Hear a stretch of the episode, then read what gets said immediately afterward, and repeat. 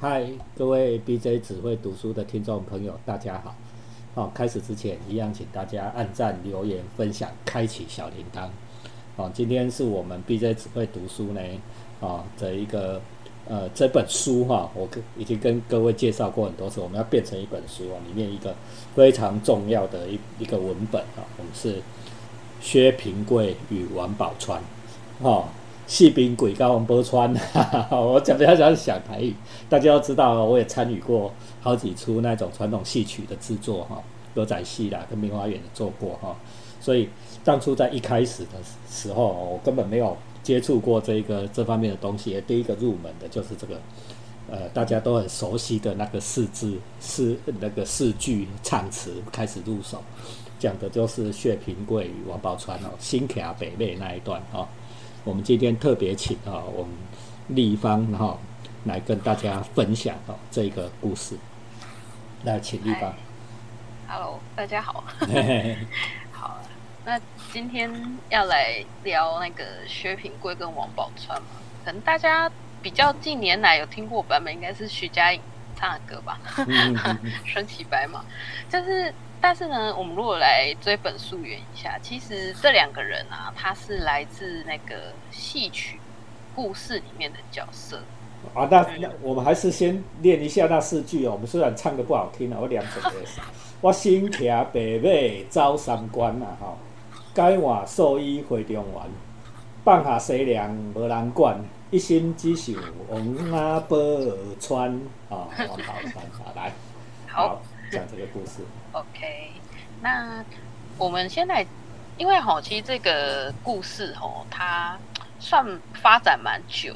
那它，我们先来讲一个它大致上的概要的版本，细节等一下再来聊。这样，好，它故事大概就是说，吼，哎，在唐代的时候，有一个人叫薛平贵，出身贫寒，但是哦，他有一次就因缘际会跟相国。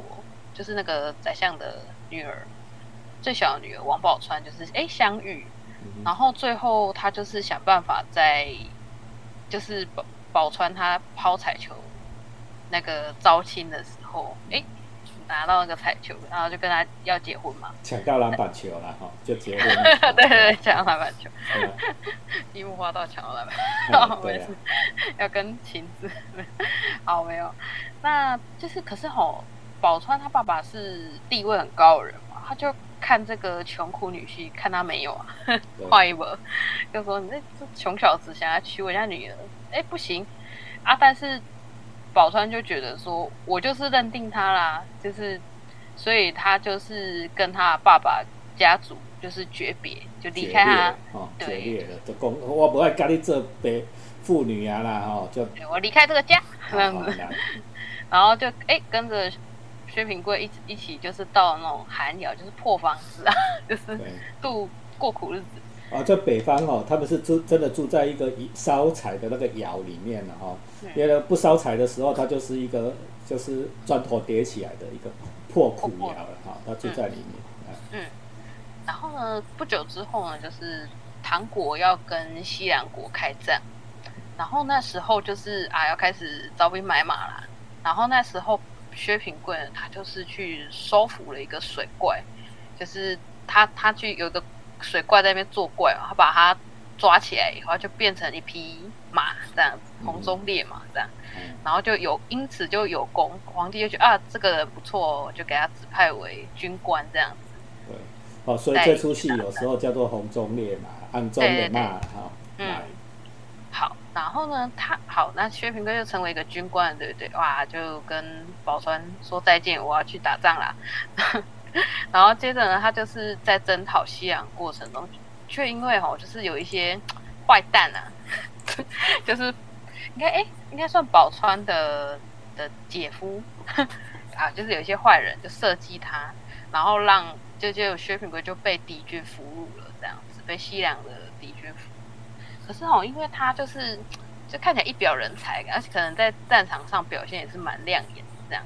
结果那个西凉王因为就他很爱财，他就也没有孩也没有儿子，所以就想说啊，不如哦，你就来跟我的女儿代战公主西凉的代战代战公主来结婚好了。哦，这个公主名字很好玩的，叫代战，代替打仗，然后代战公主了哈。听起来很厉害的。好，那于是呢，就是啊，那薛平贵也就哦，好吧，那就 就是也也没办法，那就是我就在这里。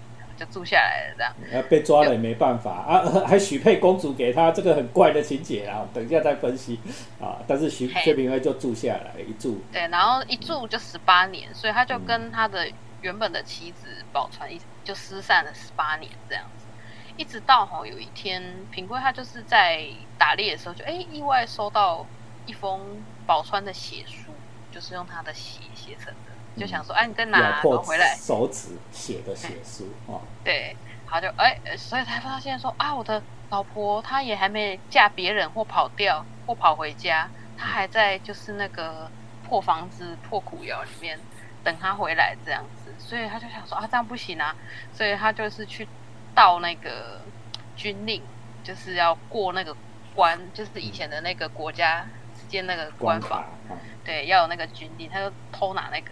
哇，一路就是回到那个糖果要跟宝川重逢，就会有我们一开始那四句啊，嗯就是这时候唱这样，经典。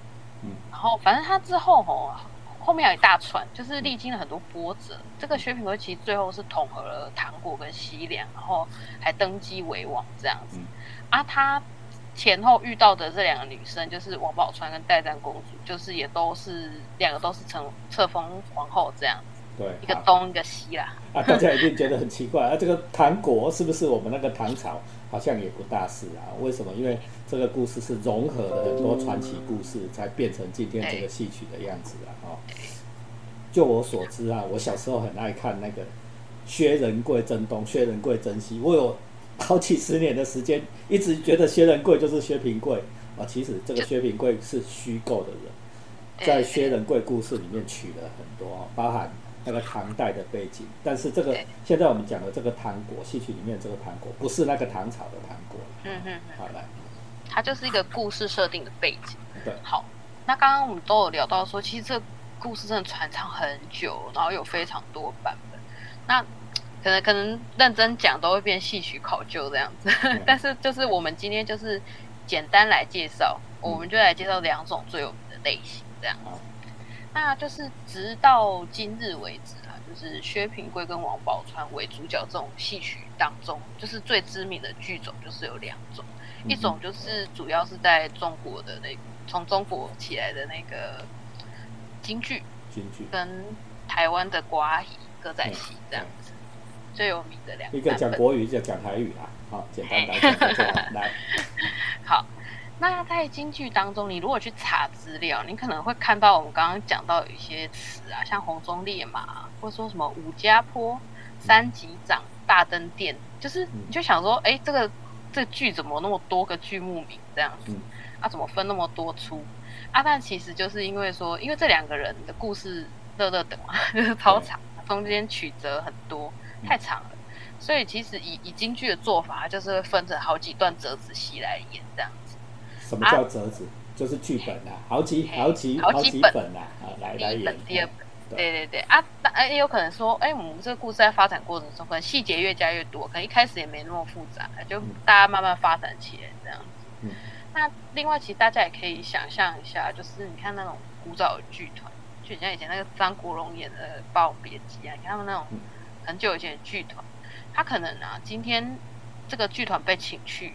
假设真的是演一出，把整个大的戏都演完，他就是要分好几段，可是好几天连着演这样。就像我们现在那个以前那个电视时期的时候，不是有那种八点档黄金连八点档的连续剧嘛，就是每天都会在那边演这样。那大家就哎，我去时间到我就看这样。或者说哎，今天可能某一户人家的哎老奶奶生日，我我我花大钱，我请一个剧团来。哎，他可能这个想看，他就是想看说，哎，我就是想看某一则，我就最喜欢那一个，那你就演给我看。然后也也有可能就是说，哎，今天可能某某演员啊，他就是在特定段落的诠释，哇，就是超有名的，大家就是最喜欢他诠释那个段落，觉得诠释的好啊，这样子。所以都有可能会是分段啊，就是不见得会从头演到尾这样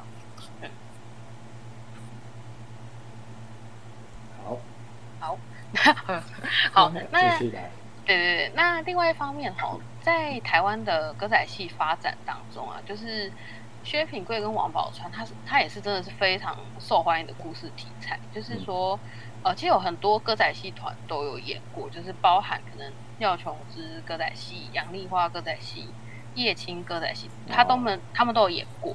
这都是大师的哈，我细汉都画油蕾花了哈，啊现在，哎，啊然后起码廖崇之老师啦哈，这种李安各地的剧场还持续有作品在推出，好，如果你不熟悉戏曲的话哈，都可以欢迎你哈到到各地的剧院去去哎去看，对，那。嗯，我们台湾的歌仔戏，其实在发展时期来讲，有一段时期就是变成电视歌仔戏，就是变成电在用透过电视的方式拍摄，对对对。然后，所以就因为这种关系，所以传播的更广，这样子。所以那个像杨丽花、叶青都，光是叶青就演了两次吧，就两个，他跟不同人搭档演了两次的样子。然后另外啊，就是在台湾来讲，我们台湾第一部以三十五厘米规格做的台语片，就是我们台湾自制的那种台语片，不是那种外国买进来放那一种。就是就是当初那个陈陈陈山，他有创办创办那个麦寮拱月社，就是他就是以薛平贵与王宝钏这个，他片名就叫这个，他就以这个来拍成当时的第一部这样子的电影。他是在一九五六年上映。就超级卖座的啊！你看到厉害啊！这一出戏呢，甚至是台湾第一部三十五厘米台语片哈，现在在电影资料馆里面还找得到哈。对对对对，好啦，有修复的。我们现在来分析这里面的戏。嗯，好，我们来进一步来看看这个故事本身啦。嗯，那刚刚本我们刚刚其实有稍微提到说，京剧会分很多折子戏嘛，但其实吼，台湾歌仔戏它也会分场次。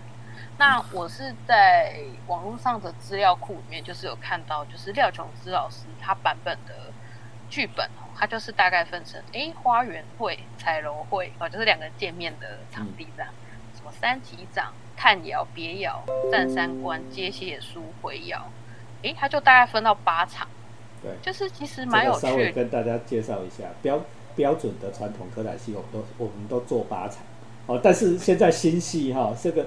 他们叫做新戏，新戏都没有限制啊！哦，像我侠猫，我做二三十场，我们的现在已经没有那个规矩，但是传统都是这做八场。对对对，因为毕竟那个 廖琼之老师是 master 级。好，那反正他就很有趣。你看他这个剧本故事，哎，他最后回咬就是停在两人阔别十八年后的重逢这里。那如果说我们去看哎，而且大家要记得一件事，就是廖琼之老师他本身扮演的是王宝钏，因为可能杨丽花跟叶青演的是薛平贵这样。啊哈。对对对对啊，廖琼之老师是演苦旦出名，所以他是啊，就王宝王宝钏啊。对，所以你看他停在这里好，那另外京剧版本来讲。呃，他们两人会面的那个折子叫做武家坡，也是非常在京剧来讲也是很常被拿来在春晚之类的节目，就是大家哎唱一段这个这样子啊。然后我们刚刚有讲到嘛，你看我新起来北魏赵三关，就这一段就是一直有人在唱哦，包含刚刚提到略提到就是徐佳莹，你看她最早就是在二零零八年参加台湾的选秀节目啊，就是超级星光大道啊，就是。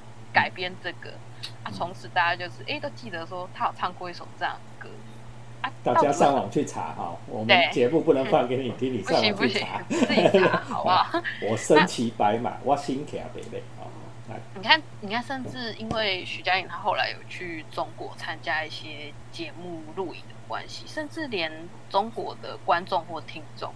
哎，他也是对这个台语唱词是很熟，这段台语唱词是熟悉的。大家写的新卡北北基本上讲台语啊，没有再说舌起来啊。我来。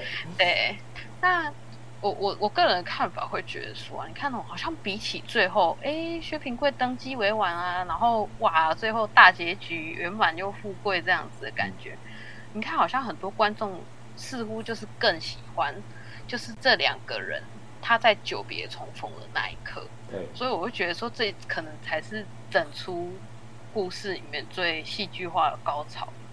对，比起最后的那个，没错，大结局这样。嗯嗯。那我我会觉得说，其实啊，在这一幕当中，他他其实藏有蛮多可以诠释的可能性啊。因为你知道，人以前不是有人说那个什么，演戏的是疯子，看戏是傻子。就是说，你看在看戏的眼里啊，其实就是会有一些有一点投射啦。就是说，你会对里面的一些角色有一些投射。哎，不知道说对看戏人来讲，这种重逢啊，它到底是代表说，哎，是苦尽甘来的一刻吗？或者是说，这一刻已经是人事已非，就是不是不不像当年的那种印证？对，这个这种重逢的场面都很感人的了哈。我我要跳出地方的稿哈，我我这个最近看那个我是蓝调时光，里面就有一对是那个东西跟那个。对，那个叫殷殷殷什么？哎，殷玉 还是谁？东西殷玉，好，李秉宪演的，对不对？然后那个韩国人就把王宝钏跟薛平贵的的性别角色翻过来，那就是李秉宪就是演王宝钏的，他在一个很穷的济州岛上 等了他的，哎，乡下等了他的女朋友，啊，他的女朋友出去嫁了别人，到最后又回到这个济州岛，其实这都是故事的变形好，我们回来立方要跟我们分享。对啊，就老老师刚刚有提到别的故事嘛，那我这边也来分享一个，我觉得可以放进来一起想讨论的。我觉得这种角度蛮有趣，就是在今年二零二二年就是美国有一个导演兼加编剧的双人组合啦，他们叫关家勇跟丹尼尔舒奈特，就他们推出一部科幻作品叫《妈的多重宇宙》。这部片真的是那种。你说他 B 级片嘛，又又不是，但又蛮酷的，又，蛮酷的啦哈。杨紫琼主演的，杨紫琼主演。好，那他电影里面有个设定，我觉得蛮有趣。他就是说，好，每个人你在很长的一生中，你都会面临很多选择嘛。那你今天啊，如果好，假设我今天做的选择 A，那我是不是有其他没做的选择？那在这个瞬间哦，他的一他就说，我们会自然而然分叉出。假如我今天选择不是选择 A，我可能是 B、C、D 其他选项，我可能会产生不同的结果嘛？啊，那个不同的结果就是不同的宇宙。啊，你可能在那种不同结果的宇宙当中，你会变成另外一个版本的人。好，例如说杨紫琼原本在戏里一开始是一个华裔的，就是不是很有钱啊，就是就是看起来很操劳的一个妇女这样。啊，可能在别的宇宙她是电影明星这样。对对对，他有这个假设了。那我觉得，因为其实戏曲本身哈，它我觉得它的艺术表现形式，它就是很很有象征跟隐喻啦。就是说，你看我们有一些身段啊，或是有些一桌二椅，就代表很多事情。这种隐喻方式，你反正你就把这个东西再拿来看王宝钏这个人的时候，会很有意思。这样子，对，那。我们今天主要就讲王宝钏了，因为薛平贵的部分，我觉得有有别的，像王王琦老师他有一些别的文章有探讨，那个给他讲。我们就讲 王宝钏来。对，那我会觉得说，我我自己在看王宝钏这个角色的时候，我会觉得说，你看到他在整个长长的故事里面啊，他整个人的境遇变化是蛮巨大。你看他早年的时候，因为他的大姐跟他上面有两个姐姐嘛，大姐跟二姐都是有点像政治联姻啦，就是爸爸很好啦，家富贵对，就是嗯，爸爸都有给他安排嫁到一些门当户对的富贵人家去，也也有点像政治联姻那就安排好人就嫁过去这样。那唯独这个小女儿，他就让她用抛彩球选夫的方式，但其实这个是很未知的一件事情嘛。他其实一开始也是有点不安，然后。是他是在一个呃花园啊，就是遇到很穷的在乞讨的薛平贵，哎，他可能他看得出来这个人就是身份不，就看起来就是不不是一个平凡的人啊，这样应该是一个有才华的人这样子，然后而且也不不嫌弃他这样脏脏旧旧，因为可能一般的富贵人家的小姐，然后去理那个？嗯，谁理你？这样。网络上你之前不是看过那个乞丐乞丐大叔超有型，对不对？就是大概是这样子。对 对对，对对，犀利哥，犀利哥，对，中国犀利哥，对，对他就是有有这样的胸襟跟慧眼。那你看，一直到他决定说，哦，我就是选定薛品贵这个人。就是他，他同时也是很果决，就是他决定说我要离开，就是我觉得就是很有那种少女特有的那种果决，就是跟你会觉得好像跟他那个时代背景环境没有那么叛逆啦，果嗯，蛮叛逆，对，真的是蛮叛逆，对。好，那你看他之后就是在寒窑过日嘛。等她丈夫归来，然后哎，十八年后重逢了。可是她后来啊，才知道说，哎，原来薛平贵另外跟代战公主结婚。哦，我印象很深刻，是因为我有去看一下那个电视歌仔戏版的的的演出，这样子啊。那时候薛平贵就讲了一句话，我就觉得对这句话印象非常的深刻。他就说，他就形容宝川忠贞，代战贤，贤就是贤能。哎，你你看这个品，中金的啦哈，啊代正代正公主是就很美的。对啊，可是就是他两个都要了哈，来。对，而且我会觉得说这个评价也很微妙啦，就是你看一个是称赞他能力嘛，一个是说哦你你你 你为我等了那么多年啊，好啦，东征啦，贞节牌坊，就真的蛮微妙。那我会觉得说，你看，即便啊宝川他一一路就是到最后好了，他也成为皇后了嘛。就是荣华富贵，可是当这个皇冠好，就是很像之前那个英国电视剧皇冠那样戴上去的时候，这是沉重或轻盈，这个东西也许就很有想象空间这样子。嗯，我会觉得说，你看你你纵观上面不同场景的王宝钏啊，你你会觉得说，哎，他好像一个又一个就是不同版本的，就是投射啦这样子。因为我觉得这就是很能激起大家心中那种，诶，假如说我当初选这个，或我当初不要这样，我当初那样的那种遗憾，我是我就觉得说，可能是因为这样，就是这出戏才一直被人家传唱下去，就因为大家就是看的很入戏嘛，就是在想说啊，这样那样。我的人生也是这样，做了选择以后，那么他们也会，哦，命运的大河就一直往前走。对啊，你看像。我我其实，在写到我在准备这个东西的时候，我写到这边，其实我自己是想到那个王家卫导演的作品《代宗师》，就是里面章子怡不是饰演的宫二嘛，她就是在最后快要死去的时候啊，就是突然画面穿插出，就是她在很她很年轻还是少女时期的时候，哎，她在练舞，你可以看得出她很投入，然后又很快乐的那种。样子就是他还没历经这一切的时候，就是那时候是一个悬而未知的时候，就是很反正是很美的时候啊。现在就是可能已经走到了某一种结局，就是他把这两堆放在一起对比的时候，我觉得其实就让就然后再加上呃，我们刚刚讲的王宝钏的故事，这样我会觉得说，你看他其实是让一个故事作品变得很隽永，大家不会很轻易的去遗忘这个东西，可能就是。这个这个作品可以刺激观众去想象那种每每一刻，就是每个转折，或是有一些点，你可以让他去想象出一些可能性，或者是说激起大家那种啊叹一口气，那种觉得有点惋惜、有点惆怅的那种片段。对，我觉得这是一个让作品变得很经典的元素。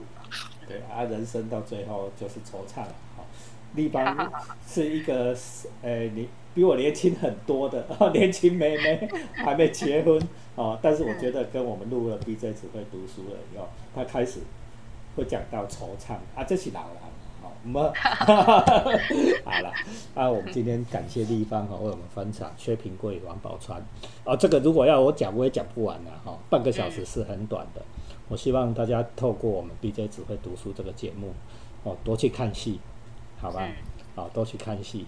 这就是达到我们的目的了啊！对啊，BJ 只会读书，按赞、留言、分享，开启小铃铛，谢谢大家，拜拜。拜。